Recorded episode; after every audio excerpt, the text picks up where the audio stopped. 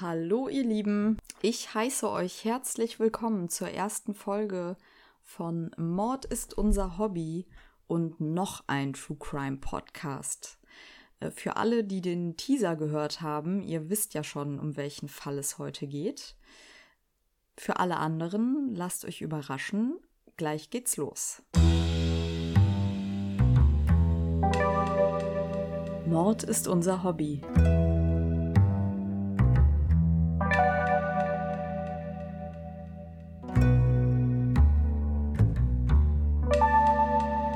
Noch ein True Crime Podcast.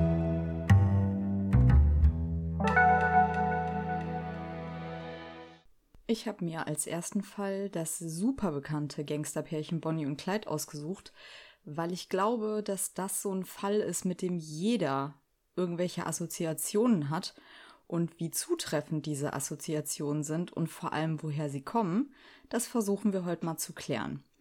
Und ich kann schon mal vorweg schicken, dass das auf jeden Fall ein Fall ist, bei dem Wahrheit und Mythos dezent voneinander abweichen.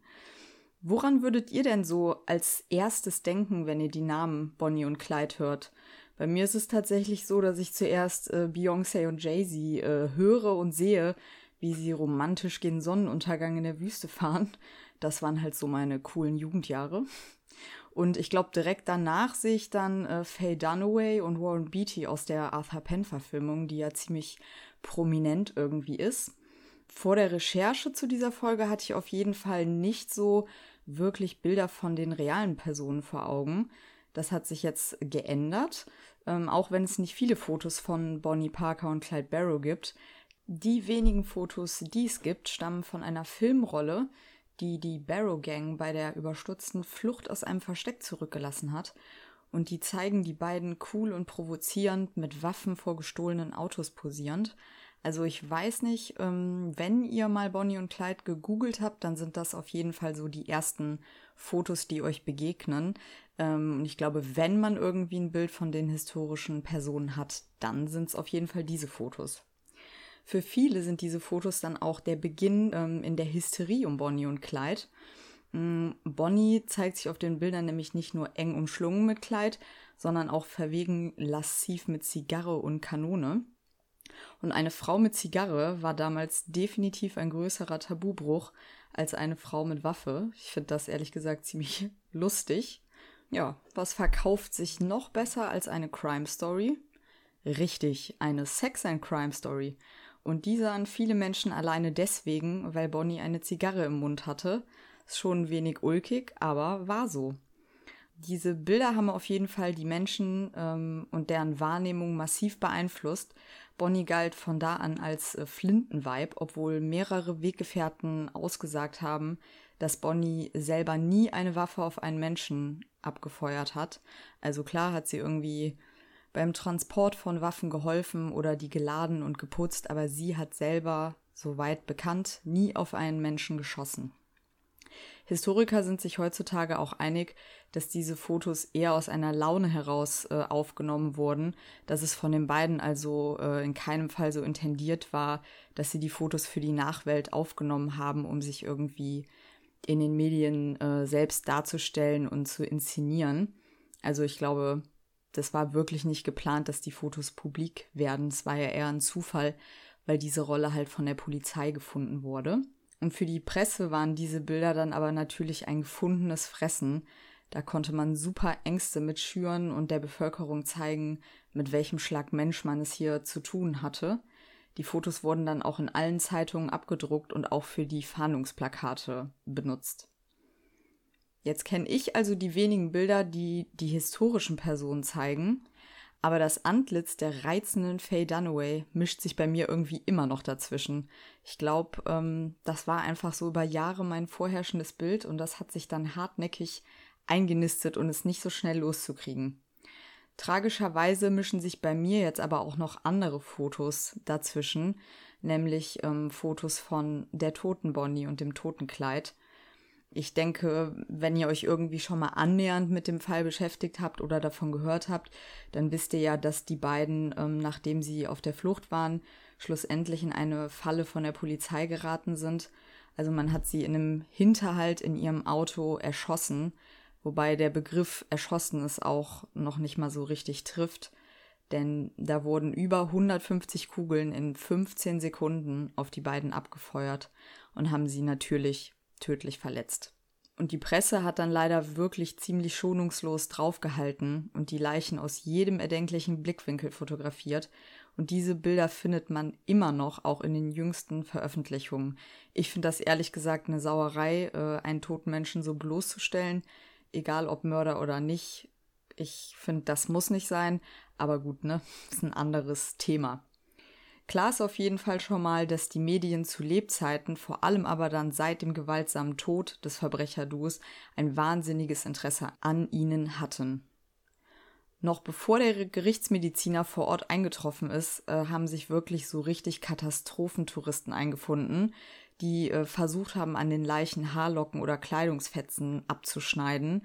Die haben Kugeln, die ähm, ne, ihr Ziel verfehlt haben, aus den umliegenden Baumstämmen gepult, die haben Glassplitter von der Straße aufgesammelt, also haben wirklich versucht, irgendwie ein Stück von diesem Mord an Bonnie und Clyde aufzusammeln, um es als ähm, Erinnerung zu Hause zu haben oder es womöglich auch zu verkaufen. Da hat sich vor Ort eine richtige Karnevalsstimmung breit gemacht, obwohl da vor ein paar Minuten zwei junge Menschen ums Leben gekommen sind sagt wieder einiges über ähm, uns Menschen aus. Ich finde es manchmal echt sehr bedenklich, aber das ist ja kein Phänomen der Vergangenheit. Äh, wie oft ne, fährt man auf der Autobahn an einem Unfall vorbei und sieht, wie Leute gaffen oder mit dem Handy fotografieren. Das ist schrecklich einfach, kann man nicht anders sagen.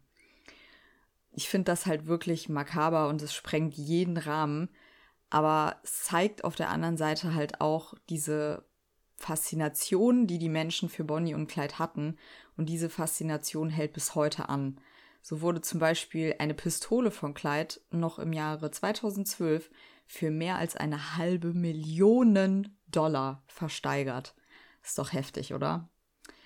Für Bonnie und Clyde kann man auf jeden Fall sagen, dass ihr Tod im Kugelhagel paradoxerweise dann eigentlich die Geburtsstunde ihres unsterblichen Mythos geworden ist.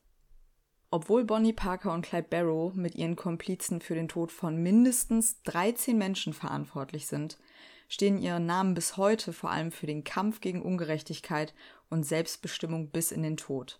Also ich weiß nicht, ich denke ehrlich gesagt bei Bonnie und Clyde zuerst auch an ja, an unsterbliche Liebe und Zusammenhalt. Ne? Es ist halt eine sehr romantische Vorstellung, die ähm, man heutzutage von den beiden hat. Aber wenn man sich ein bisschen mit der Geschichte befasst, dann reicht eigentlich schon ein kurzer Blick, ähm, um zu erkennen, dass das eigentlich nur eine Fassade ist und die Geschichte in einem völlig anderen Licht zu sehen. Denn in erster Linie ist das eine sehr traurige Geschichte, finde ich, über Verluste, Armut und Chancenlosigkeit. Und Bonnie und Clyde sind in dieser Geschichte viel mehr Verlierer einer krisengeschüttelten Gesellschaft als freiheitsliebende Helden. Also das ist meiner Meinung nach sehr verklärt worden. Wenn man jetzt die Geschichte von Bonnie und Clyde erzählen will, dann kommt man eigentlich nicht um die Weltwirtschaftskrise umhin. Ähm, die beginnt mit dem Börsencrash im Jahr 1929 wirklich wortwörtlich den amerikanischen Traum vom Wohlstand platzen ließ. Politische Krisen, massenhafte Arbeitslosigkeit und soziales Elend waren nur einige der verheerenden Folgen. Und wie das so oft in Krisen ist, gab es natürlich auch einen Anstieg der Kriminalitätsrate. Diese Tendenz hat sich schon seit der Prohibition in den 20er Jahren abgezeichnet. In den 20er Jahren war es aber noch ganz klar so, dass die Kriminalität in erster Linie ein städtisches Phänomen war und in den Händen von äh, großen Mafiabossen wie Al Capone lag. In den 30er Jahren ändert sich das jetzt massiv da haben wir es dann mit einem neuen Verbrechertypus sozusagen zu tun, zu dem wir auch Bonnie und Clyde zählen, nämlich zu den sogenannten Sozialrebellen. Die kamen ähm, im Gegensatz zu den Mafiabossen vom Land und hatten halt nichts mit dem organisierten Verbrechen zu tun, auch wenn sie sich selber dann häufig zu Gruppen zusammengeschlossen und organisiert haben, wie Bonnie und Clyde das ja auch mit ihrer Barrow Gang getan haben. Diese sogenannten Outlaws, zu denen man sonst auch noch John Dillinger oder Ma Baker oder Babyface Nelson dazuzählen könnte, haben für viele so den amerikanischen Freiheitsmythos des Wilden Westens verkörpert, weil sie für Freiheit gekämpft haben und sich vor allem ähm, dem Gehorsam verweigert haben vor einem Staat, der ihnen halt super viel Unheil gebracht hat. Und das könnt ihr euch sicherlich gut vorstellen. So im ersten Moment findet man das ja schon sympathisch, beziehungsweise imponiert es einem ja sogar, und das wird damals ne, noch stärker der Fall gewesen sein, dass sich da jemand gegen einen Staat oder ein System auflehnt und man sich selber das in dem Ausmaß ja nicht traut. Und ähm, dass die beiden halt auch Banken ausgeraubt haben, hat in so einer Zeit, wo Banken wirklich extrem verhasst waren, ehrlich gesagt auch niemanden gestört. Also außer die Banken natürlich und den Staat. Ja, und man muss auch mal ganz klar sagen, dass Staat und Polizei gegen diese Sozialrebellen aus ländlichen Strukturen natürlich viel eher eine Handhabe hatten als gegen das organisierte Verbrechen. Und dadurch, dass Bonnie und Clyde oder auch John Dillinger vom Staat zu Public Enemies, also Staatsfeinden erklärt wurden, haben die halt auch ganz klar den Heldenstatus ähm, in der Bevölkerung von diesen Leuten beflügelt oder ne, befeuert. Also das wäre sicherlich nicht so krass gewesen, wenn nicht auch der Staat und die Medien das so krass gepusht hätten. Wie ihr schon gehört habt, äh, wuchsen Bonnie und Clyde in einer ziemlich krisengeschüttelten Zeit auf. Und ich denke, es ist nicht zu gewagt, die Behauptung aufzustellen, dass das alles nicht so gekommen wäre, wie es im Endeffekt passiert ist, wenn die beiden zu einer anderen Zeit und an einem anderen Ort gelebt hätten, was jetzt aber auch nicht als Entschuldigung ähm, gelten soll. Bonnie heiratete bereits mit 16 Jahren ihre Jugendliebe Roy Thornton. Die Ehe war aber alles andere als glücklich. Ähm, ihr Mann war irgendwie super oft weg für längere Zeit. Sie wusste nicht, wo er sich aufhielt, hat sich anfangs immer Sorgen gemacht, dass da vielleicht eine andere Frau im Spiel ist, aber ziemlich schnell war dann klar, dass da eher kriminelle Machenschaften am Start waren. Und ähm, es kam, wie es kommen muss äh, Roy dann auch irgendwann wegen Mordes ins, äh, verurteilt worden, musste ins Gefängnis. Bonnie hat sich aber nie von ihm scheiden lassen, aber sie hat ihn trotzdem nach seiner Verhaftung auch nie wieder gesehen. Sie hat mit ihrer Mutter und ihren Geschwistern im texanischen Vorort Salmon City gelebt. Das muss man sich so ein bisschen als ähm, Auffangbecken vorstellen für alle, die es nicht in die Stadt geschafft haben. Ähm, und sie hatte ein super gutes Verhältnis zu ihrer Familie. Aber trotzdem waren die Verhältnisse halt ziemlich ärmlich und schwierig dadurch auch für alle. Bonnie war eine ziemlich gute Schülerin und hat sich ähm, auch früh schon für Künste und Literatur interessiert. Und es war schon so, dass man sagen kann, sie hat sich immer so versucht wegzuträumen von diesem, äh, von diesem Ort, von dieser elenden Vorstadt. Sie hatte eigentlich sogar Ambitionen, Schauspielerin zu werden. Und die Realität sah aber erstmal so aus, dass sie in verschiedenen Cafés und Restaurants gejobbt hat und ja, versucht hat, das Einkommen ihrer Familie aufzubessern. Und sie wurde da von den Kunden auch immer total gemocht, weil sie halt eine sehr offene und charmante ähm, Art hatte. Ihre Chefs hatten aber häufig ein bisschen Probleme mit ihr, weil sie nämlich auch Essen an Leute gegeben hat, die eigentlich gar kein Geld zum Bezahlen hatten. Und durch die katastrophale wirtschaftliche Situation im Land war es dann auch leider so, dass ihr ihre Jobs immer wieder weggebrochen sind, weil sich halt kaum ein Lokal da auf Dauer halten konnte. Im Januar 1930 äh, lernt Bonnie dann Clyde Champion Barrow zufällig bei Bekannten kennen. Und äh, ja, wie das immer so schön in Filmen auch dargestellt wird, es war wohl wirklich Liebe auf den ersten Blick und die beiden waren ähm, von an, auf Anhieb unzertrennlich. Clyde ist äh, zu der Zeit, als er Bonnie kennenlernt, ähm, wegen ja, kleinen Vergehen schon Polizei bekannt. Er hat ähm, mit seinem älteren Bruder Buck zusammen Truthähne und Autos geklaut. Und ähm, ja, es ist so ein bisschen ein Teufelskreis, in den er gerät. Ähm, wenn man einmal aktenkundig geworden ist, dann ähm, gehört man natürlich auch irgendwie, oder was heißt natürlich, dann gehört man ähm, automatisch in häufigen Fällen zu den üblichen Verdächtigen.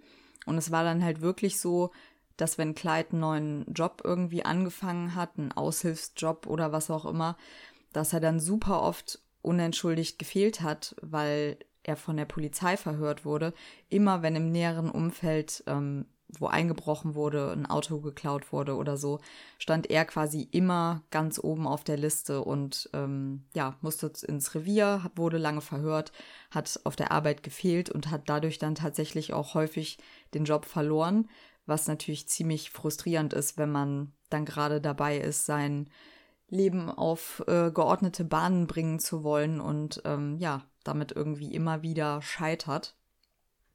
Also seine Bemühungen, ein anständiges Leben zu führen, schlugen irgendwie immer wieder fehl. Und dann passiert es halt auch, wie es kommen muss, finde ich, wenn man die Geschichte jetzt so hört. Ich glaube, da waren Bonnie und Clyde ungefähr zwei Monate ein Paar. Da musste Clyde dann auch wirklich das erste Mal ins Gefängnis. Für die beiden brach dann auch irgendwie eine Welt zusammen, weil sie natürlich Angst hatten, dass er nicht so schnell rauskommt, dass sie sich lange nicht sehen. Und ähm, da haben sie sich dann auch direkt was überlegt und Bonnie hat quasi eine ähm, Pistole an den Wachen vorbeigeschmuggelt im Gefängnis und die äh, Kleid gegeben. Und damit ist ihm dann tatsächlich auch die Flucht gelungen. Aber das hat nicht viel genutzt, weil er dann einige Tage später auch wieder festgenommen wurde in Ohio. Und ähm, nachdem er wieder geschnappt wurde, trifft es ihn viel härter, als er es sich hätte vorstellen können. Und wahrscheinlich auch viel härter, als wäre er einfach im Gefängnis geblieben. Er wird jetzt nämlich auf die Gefängnisfarm von Eastham überstellt. Und das kann man sich wie eine Art Arbeitslager vorstellen. Die Gefangenen leben da wirklich in ihrem eigenen Dreck und unter schrecklichen Bedingungen. Gewalt durch das Wachpersonal, aber halt auch durch andere Mitgefangene ist da wirklich an der Tagesordnung. Um nicht mehr jeden Tag da Höchstleistungen beim Arbeiten in der prallen texanischen Sonne erbringen zu müssen, ist Clyde dann einen richtig extremen Schritt gegangen. Er hat sich ähm, von einem Mithäftling äh, zwei Zehen abhacken lassen mit einer Axt, weil es halt so war, dass Leute, die verletzt waren, mh, bei der Arbeit halt etwas geschont wurden ich finde, das muss man sich erstmal vorstellen, wie verzweifelt muss man sein oder wie hart muss diese Arbeit sein, dass es einem so schlecht geht, dass man überhaupt auf so eine Idee kommt, sich Zehen abhacken zu lassen. Ich finde es richtig absurd, aber es muss wohl wirklich die Hölle gewesen sein. Und die Situation in Eastham spitzt sich dann weiter zu für Clyde, denn er wird äh, regelmäßig von einem Mithäftling sexuell missbraucht und vergewaltigt. Äh, Clyde war von der Statur her auch relativ schmächtig und sein Peiniger wohl ziemlich groß und massiv. Das ähm, war leider so was, wo die Wachen weggeguckt haben. Das hat niemanden interessiert, niemand hat ihm geholfen. Und um diesen traumatischen Vergewaltigungen dann ein Ende zu setzen, wird Clyde tatsächlich das erste Mal zum Mörder. Er schlägt seinen Peiniger mit einer Eisenstange und ein Mithäftling, der ohnehin schon eine lebenslängliche äh, Haftstrafe hatte, hat äh, die Schuld dafür auf sich genommen. Also das war quasi im Vorhinein verabredet von den beiden und dass ähm, es wirklich Kleid war, der den Mord begangen hat, ist erst viele, viele Jahre später rausgekommen. Ja, die Zeit in Eastham kann man auf jeden Fall als äh, ganz deutlichen Wendepunkt in der Geschichte von Clyde auffassen. Denn bis er inhaftiert wurde in Eastham, war er eigentlich nur ein Kleinkrimineller. Aber jetzt hat sich für ihn halt wirklich alles geändert. Er schwor der Polizei und der Justiz von Texas Rache und Vergeltung für das, was er da alles durchmachen musste. Und als er dann im Februar 32 auf Bewährung entlassen wurde, war er wohl wirklich ein anderer Mensch. Es war dann echt so, dass seine Familienmitglieder, zu denen er auch eine sehr enge Beziehung hatte, ihn teilweise gar nicht richtig wiedererkannt haben, beziehungsweise sofort gemerkt haben, dass sich da was ganz krass in ihm verändert hat. Und an diesem Punkt beginnt dann auch die eigentliche Verbrechensserie von Clyde und seiner Barrow Gang, durch die er und Bonnie für immer Berühmtheit erlangt haben. Wenn man sich die Vorgeschichte jetzt so anschaut, stellt sich mir ehrlich gesagt die Frage, inwieweit die Justiz und die Gesellschaft da auch eine Mitschuld an den späteren Taten tragen. Denn ähm, ja, man könnte sich schon fragen, ob es anders gekommen wäre, wenn Clyde wegen der vielen Verhöre nicht immer wieder seinen Job verloren hätte, zum Beispiel. Und man kann sich auch fragen, ob es richtig war, ihn für vergleichsweise milde Vergehen dann so hart zu bestrafen. Ob er dann trotzdem ein skrupelloser Mörder geworden wäre, wenn er die enormen Traumatisierungen in Eastham nicht erlebt hätte?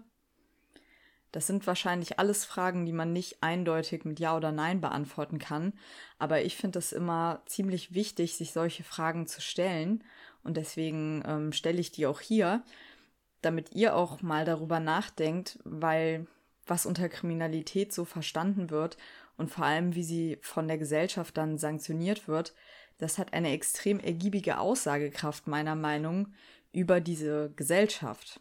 Und für mich sind Bonnie und Clyde in jedem Fall ein Produkt der Gesellschaft, in der sie leben. Clyde Barrow sah nun endgültig keine Chance mehr auf ein normales Leben und er hatte nichts mehr zu verlieren als seine Freiheit.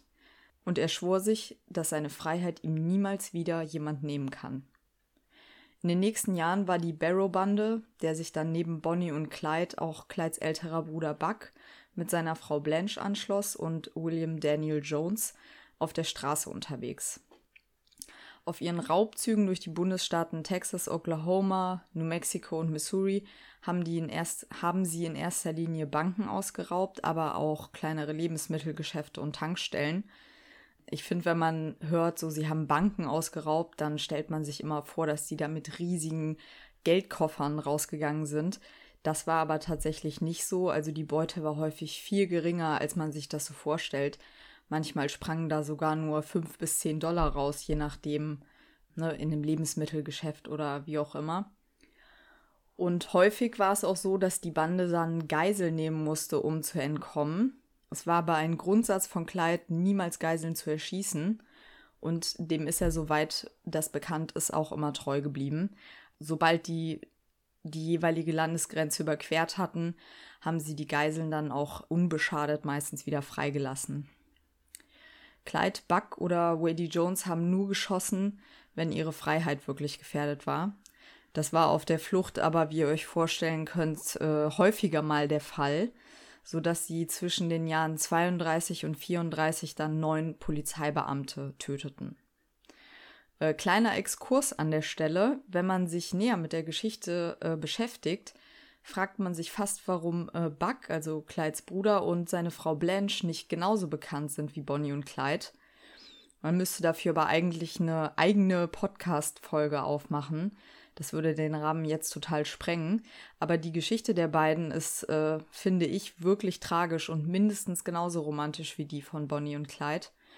Denn äh, Blanche hat sich der Barrow Gang nur ziemlich widerwillig angeschlossen, beziehungsweise sie hat sich selber eigentlich nie als Teil dieser Gang gesehen, sondern ist halt nur bei ihnen geblieben, weil sie für äh, Buck da sein wollte und hat sich sehr dafür eingesetzt, dass er aus der Kriminalität rauskommt und ein anständiges Leben führt, weil sie mit ihm eine Zukunft haben wollte.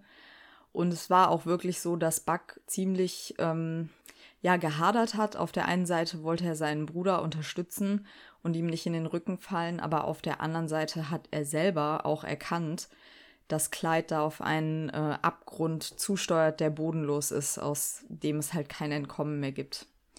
Und es war dann wirklich so, dass er an einem Abend, ähm, da waren die, war die Barrow Gang in ja so einer Art Motel und er und Blanche waren alleine im Zimmer und äh, haben eigentlich den Entschluss gefasst, am nächsten Tag abzureisen und Buck wollte das kriminelle Leben auf der Straße endgültig hinter sich lassen. Und dann kam es aber leider zu einer Schießerei mit der Polizei und im Endeffekt ist er dabei dann auch so schwer verletzt worden, dass er kurz später gestorben ist. Obwohl Blanche sich selbst nie aktiv an den Verbrechen beteiligt hatte, musste sie dann auch für eine ziemlich lange Zeit ins Gefängnis und sie hat über die Zeit mit Bonnie und Clyde ein Buch geschrieben, in dem man super interessante und halt auch private Einblicke in diese Geschichte bekommt. Für alle, die das interessiert, packe ich euch das auf jeden Fall in die Show Notes. Aber jetzt zurück zur Geschichte. 34 setzte Clyde dann seine Rachefantasien in die Tat um. Hier überfällt er nämlich die Gefängnisfarm von Eastham, wo er selber so viel erlitten hat. Er wollte unter anderem zu seinem Wort stehen und ähm, den Häftling befreien, der die Schuld für den Mord an seinem Vergewaltiger auf sich genommen hatte. Bei diesem Überfall auf die Gefängnisfarm wurden zwei Wärter getötet und viele Häftlinge befreit. Und mit einem von diesen Häftlingen, namentlich Henry Methvin, waren Bonnie und Clyde dann schwer bewaffnet unterwegs, als sie am 1. April 1934 in der Nähe von Grapevine in Texas von zwei Beamten kontrolliert wurden. Methvin begann dann zu schießen und tötete die beiden Beamten. Nur fünf Tage danach erschossen sie einen weiteren Polizisten bei Commerce in Oklahoma. Ja, und jetzt zu dieser Zeit war es die oberste Priorität der Polizei, die beiden zu stoppen. Inzwischen hat sich der ehemalige Texas Ranger Francis Hamer an ihre Fersen geheftet. Und er fuhr das gleiche Ford-Modell, den V8, wie Clyde und hat eng mit dem FBI zusammengearbeitet. In Dallas, wo die äh, Familien von Bonnie und Clyde lebten, wurden dann auch die Telefone abgehört so dass Helmer bald alles über die Gewohnheiten der beiden wusste, denn die ähm, haben immer in sehr engem Kontakt zu ihrer Familie gestanden und ähm, haben sich auch immer wieder mit denen getroffen, so dass es jetzt eigentlich nur noch eine Frage der Zeit war, bis die Polizei sie irgendwo dingfest machen kann. Im April 1934 hat dann ein FBI-Agent Informationen bekommen, dass Bonnie und Clyde definitiv in einem abgelegenen Abschnitt südwestlich von Ruston, Louisiana zugegen sind. Und diese Info haben sie wahrscheinlich vom Vater von Henry Methvin bekommen. Mit dem hatte äh, Hamer nämlich im Geheimen verhandelt. Man kann davon ausgehen, also es gibt da so einige Ungereimtheiten, aber der Tenor ist, dass äh, Methvin Senior kooperiert hat mit der Polizei, weil er seinen eigenen Sohn damit vor der Todesstrafe retten wollte. Mit seiner Hilfe wurden Bonnie und Clyde dann in jene todbringende Falle gelockt, äh, von der ihr anfangs schon gehört habt. Im Polizeireport fasste man das dann recht passend zusammen. Sie sind gestorben, wie sie gelebt haben, in einem Kugelhagel. Wenn ihr euch die Chronologie dieser Ereignisse noch genauer zu Gemüte führen wollt, kann ich euch das Buch Ladies and Gentlemen, das ist ein Überfall von Michaela Kahl wärmstens empfehlen, das ich auch für meine Recherche benutzt habe. Michaela Kahl gelingt es auf jeden Fall sehr gut, diese historischen Personen wieder greifbar zu machen. Sie setzt sie halt in Kontext zu der Zeit, zu dem Umfeld, zu der Gesellschaft und sie wertet da richtig viele Quellen aus, auch viele Bücher, die die Angehörigen geschrieben haben und sie räumt so ein bisschen mit den Mythen auf, die um Bonnie und Clyde kursieren. Mm, beziehungsweise versucht sie halt diese Mythen ein bisschen von der Realität zu trennen. Das finde ich halt sehr lobenswert und ich habe mir deswegen mal die fünf wichtigsten Mythen meiner Meinung nach rausgesucht, weil das ja auch so sehr in die Richtung zielt, was ich mit meinem Podcast ähm, machen möchte, dass man halt schaut, was ist wirklich passiert und wie wurde es dargestellt. Also, Mythos Nummer 1. Bonnie und Clyde überfielen in erster Linie Banken, denn sie wollten nur dem Staat, der sie so ungerecht behandelt hatte, Geld wegnehmen und nicht den kleinen Leuten. Das ist nur teilweise wahr, denn Bonnie und Clyde überfielen hauptsächlich die kleinen Lebensmittelgeschäfte und Tankstellen. Das war ein bisschen weniger riskant als Banken zu überfallen. Und dabei kamen auch Angestellte zu Tode oder wurden verletzt. Das waren definitiv einfache Leute, die ne, auch hart für ihr Geld gearbeitet haben. Und die meisten Menschen, ähm, die Bonnie und Clyde, beziehungsweise Clyde, weil Bonnie hat ja nicht geschossen, die meisten Menschen, die von Clyde oder der Barrow Gang erschossen wurden, waren Polizisten. Es ist zum Beispiel auch ein Fall bekannt, in dem ein Hilfs-Sheriff erschossen wurde der die beiden festnehmen wollte. Und dieser Mann war ursprünglich Farmer gewesen und versuchte halt mit seinem Lohn durch den Polizeidienst, ähm, ja, einfach das äh, Einkommen für seine Familie aufzubessern. Das heißt, er war eigentlich einer von ihnen. Also Clydes Familie hatte ja auch eine Farm, die sie aber irgendwann aufgeben mussten, weil sich das wirtschaftlich nicht rentiert hatte, beziehungsweise sie die Farm nicht mehr betreiben konnten. Das heißt, dieser Hilfs-Sheriff war im Endeffekt eigentlich einer von ihnen. Und ich denke schon, dass man sagen kann, es war nicht die ursprüngliche Intention von Bonnie und Clyde, den kleinen Leuten zu schaden, aber spätestens dann, wenn jemand ihre Freiheit gefährdet hat, spielte es eigentlich keine Rolle mehr, ob Bankier, Polizist, Farmer, dann wurde halt im Zweifel geschossen. Mythos 2. Bonnie und Clyde waren ihren Verfolgern immer einen Schritt voraus. Ja, das ist äh, schon richtig. Also sie sind ja wirklich ziemlich häufig der Polizei entkommen. Man muss aber sagen, dass das jetzt nicht so sehr oder nicht in erster Linie an ihrem vorausschauenden Denken gelegen hat, sondern vor allem an einer personell und technisch schlecht aufgestellten Polizei.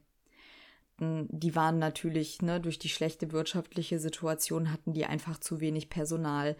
Die hatten super schlecht ausgestattete Autos und ähm, ja, Clyde war ein guter Fahrer und war mit dem gestohlenen V8 halt schnell unterwegs und ist denen davongerast, muss man echt so sagen. Ähm, die haben sich, teilweise haben Bonnie und Clyde sich auf der Flucht auch alles andere als vorsichtig ähm, verhalten. Also es gibt echt Berichte, wo ähm, sie länger in einem Versteck waren und die ganze Nacht gefeiert haben, sodass die Nachbarn irgendwann die Polizei gerufen haben. Das klingt für mich jetzt zumindest nicht so sehr vorausschauend.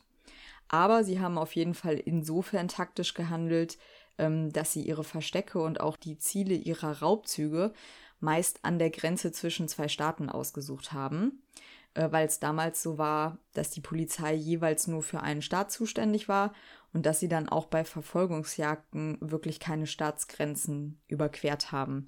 Das habe ich ja auch vorhin schon mal angedeutet, als, um, als es um die Geiseln ging. Ja, insofern, das ist ein Mythos, der ein Stück weit stimmt, ähm, weil Bonnie und Clyde ihren Verfolgern wirklich häufig entkommen konnten. Mythos 3. Das Paar bereicherte sich in erster Linie nicht selbst an dem erbeuteten Geld, sondern gab es barmherzig an Familie, Freunde und Fremde ab. Also so ein bisschen wie Robin Hood. Das stimmt auch teilweise, aber man muss natürlich dazu sagen, dass das jetzt auch nicht so massiv viel Geld war.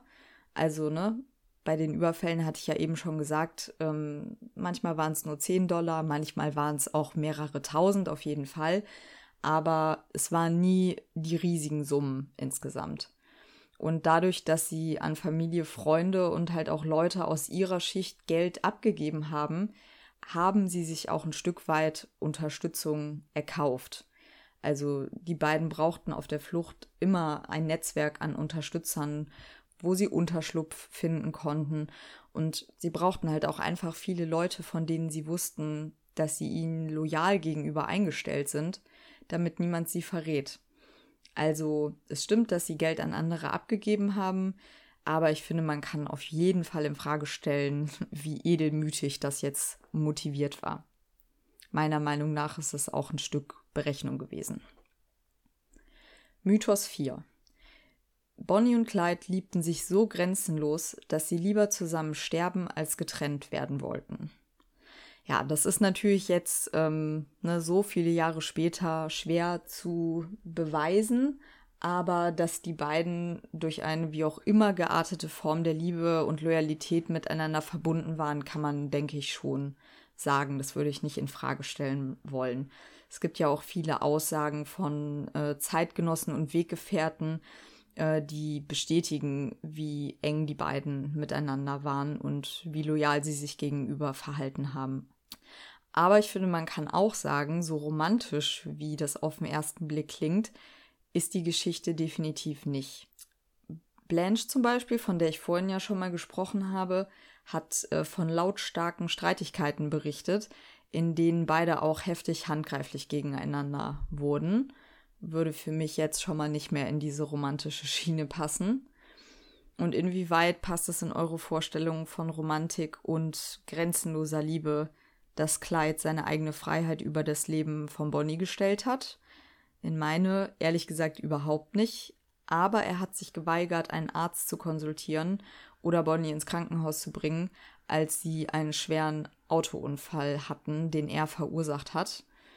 Und ähm, bei diesem Unfall hat sie sich ganz schwer das Bein bzw. die Haut am Bein verätzt, weil da Batteriesäure drüber gelaufen ist.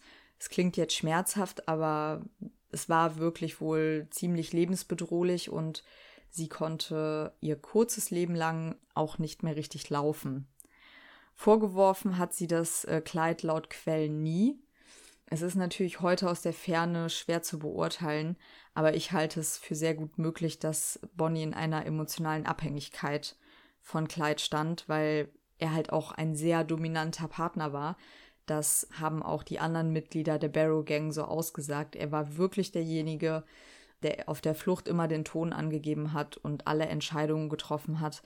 Und niemand hat sich so wirklich getraut, sich ihm zu widersetzen. Kommen wir zum Mythos Nummer 5. Ihr Tod war ungerecht.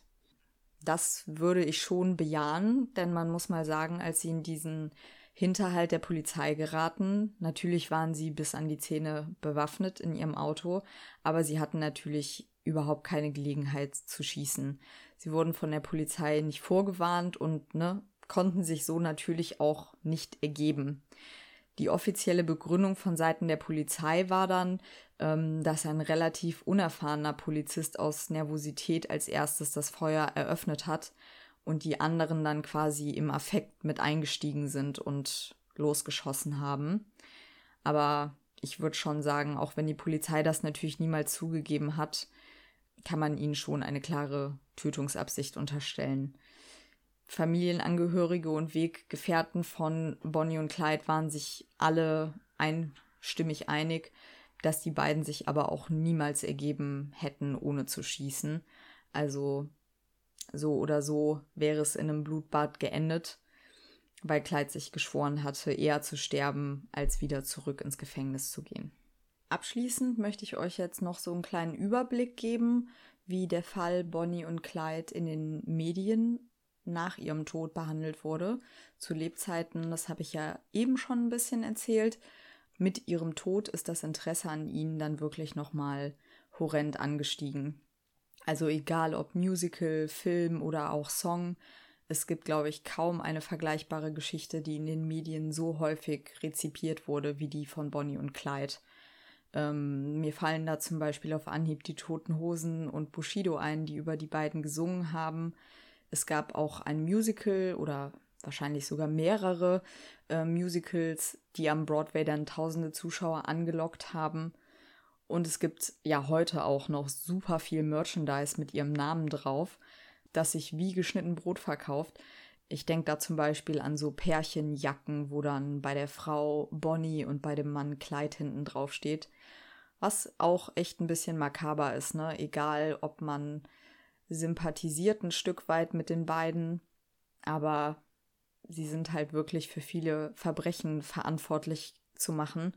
Und ja, es ist immer so ein bisschen die Frage, inwieweit man diese Namen für das betrachtet, was sie sind. Ne? Ich glaube, dass ganz viele Leute einfach nur noch diesen Mythos vor Augen haben und sich gar nicht darüber im Klaren sind, wie viele Menschenleben Bonnie und Clyde auf dem Gewissen haben.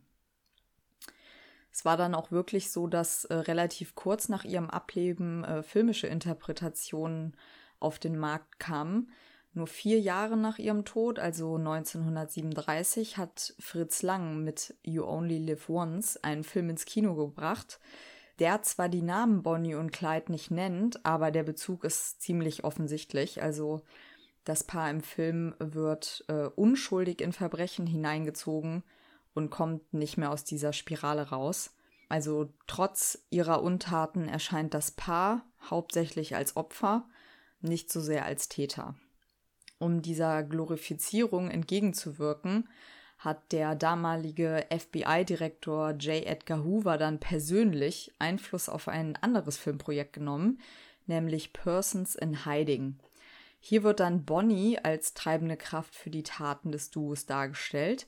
Das ist dann so eine Tendenz, die sich in weiteren Filmen der 50er Jahre weiter durchsetzt und ja, von der man sagen kann, dass sie schlicht und ergreifend falsch ist. Also es spricht gegen alle Quellen.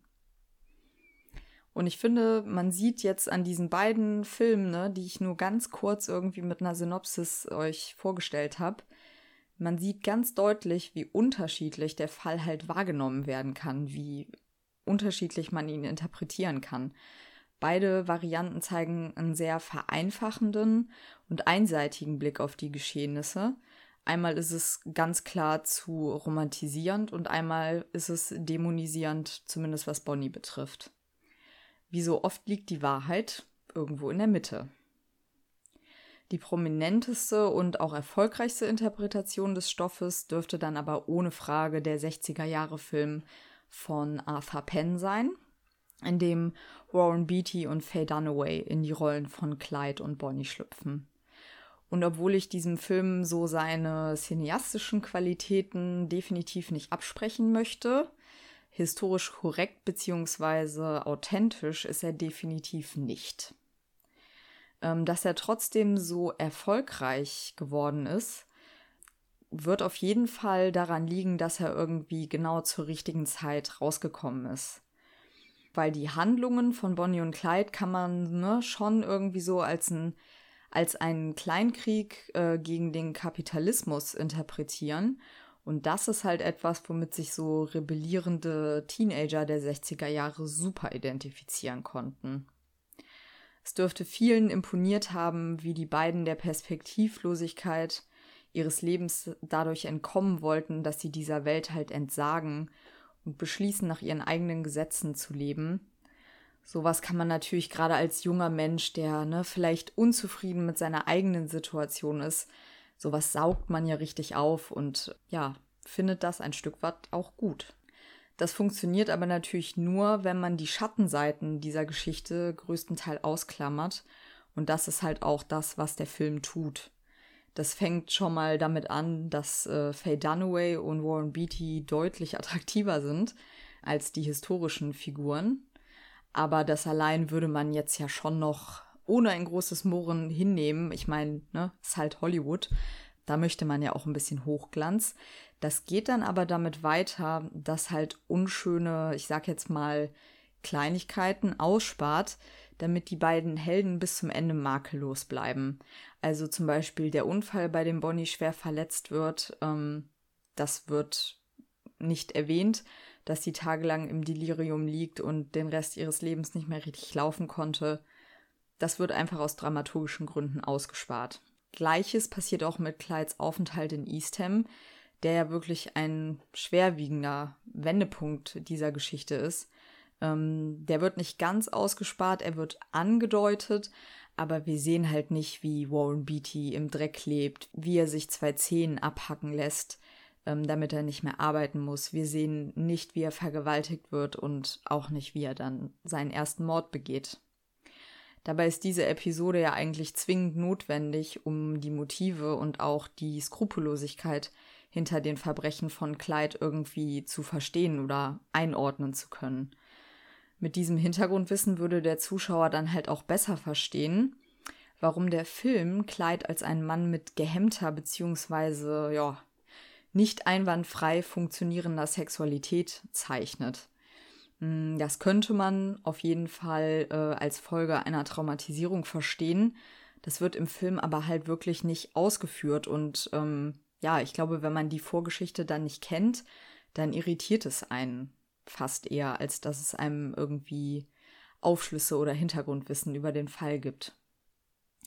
Die Gesetzeshüter im Film werden allesamt als böse, fiese Figuren gezeichnet und ja, die stehen halt stellvertretend für eine Gesellschaft, die Bonnie und Clyde keine Chance gegeben hat, ne? Also deswegen sollen sie halt auch unsympathisch sein äh, obwohl ich mir ziemlich sicher bin, dass nicht alle Polizisten, die die beiden gejagt haben, äh, unsympathische oder schlechte Menschen waren.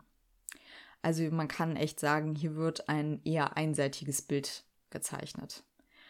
Und der Film ist ein sehr schönes Beispiel dafür, wie die Meinung der Zuschauer sich dann auch manipulieren lässt. Das hat ein Filmkritiker namens Lars Dammern, finde ich, sehr treffend zusammengefasst. Er sagt, über Kameraperspektive, Bildkomposition und Informationsvergabe zieht der Film den Betrachter in die Welt der Figuren hinein, fördert die Identifikation mit den Helden sowie die Anteilnahme an deren Taten. Also das fasst es ziemlich gut zusammen. Da wisst ihr auf jeden Fall schon mal, in welche Richtung ihr geht. Ich bin gespannt, falls ihr den Film kennt, ob ihr das jetzt vielleicht ähm, so ein bisschen anders einordnet, als ihr es vorher getan habt. Mir ging das auf jeden Fall so. Ich hatte den Film, glaube ich, schon zwei, dreimal gesehen, bevor ich mich mit dem Fall beschäftigt habe. Und habe dann jetzt erst im Nachhinein gemerkt, ähm, dass es halt nicht alles so wirklich authentisch ist. Ich finde, dass Filme und Medien allgemein äh, historische Begebenheiten halt aus dramaturgischen Gründen ändern, verfälschen, vereinfachen, wie auch immer. Ähm, das ist ja keine Seltenheit und es ist auch, finde ich, an sich nicht verwerflich.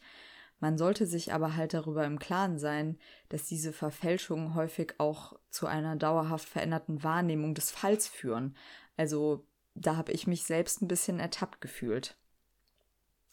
Die Beiträge entscheiden sich halt meist für eine Seite, in denen es nur Schwarz und Weiß gibt. Dabei sind es meiner Meinung nach ähm, häufig die Ungereimtheiten bzw. die Zwischentöne in den echten Geschichten, die man als Zuschauer halt bräuchte, um sich ein eigenes Bild machen zu können.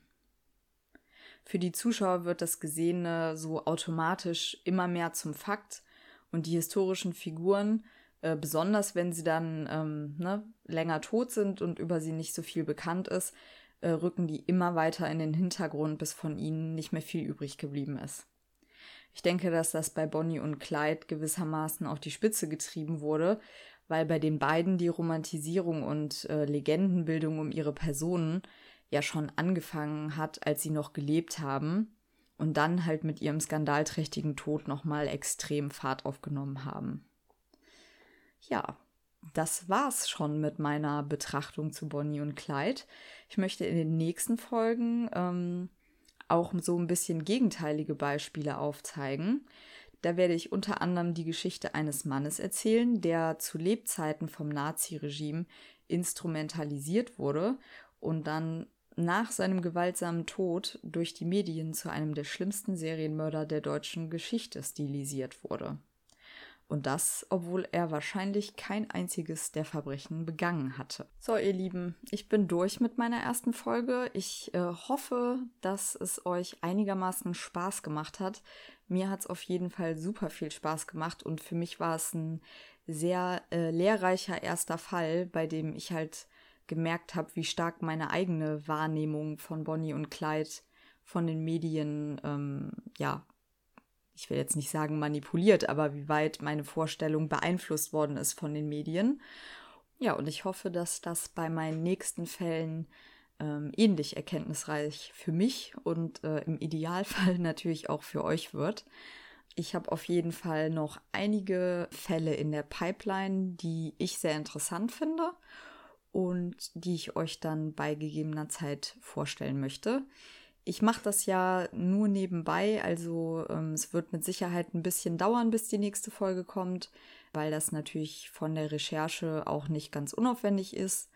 Und ähm, ja, und ich würde mich auf jeden Fall riesig freuen, wenn äh, nächstes Mal wieder ein paar von euch dabei sind, wenn es heißt, Mord ist unser Hobby. Danke und Tschüssikowski.